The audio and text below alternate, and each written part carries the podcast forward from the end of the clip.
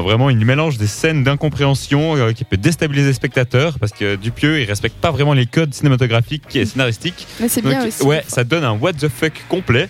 Genre, euh, les deux protagonistes voyagent dans les souvenirs de l'autre en voix off ou bien en étant vraiment physiquement présent.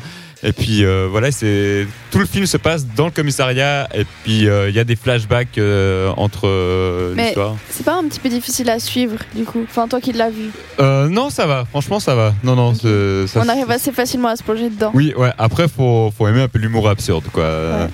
Ouais, Est-ce que tu as regardé les vidéos du Palma Show ou pas Oui, ah moi je suis fan. Est-ce que bah moi Ouais. aussi du coup. Est-ce que c'est un peu le même humour ou pas trop Euh, non, pas trop. Non, c'est D'accord. vraiment, c'est pas Grégoire Ludic joue vraiment le rôle. Il apporte pas ça Ouais. tous. Mais touche, c'est quand même euh, un film humoristique. Oui, ah complètement. D'accord. Ouais, Oh, bah, ouais, ça, ouais. c'est cool. Oui, oui, si vous voulez vous marier un coup. Puis euh, Benoît Poulvord, il est excellent aussi dans son rôle de commissaire. Ok. Et euh, il est actuellement au cinéma.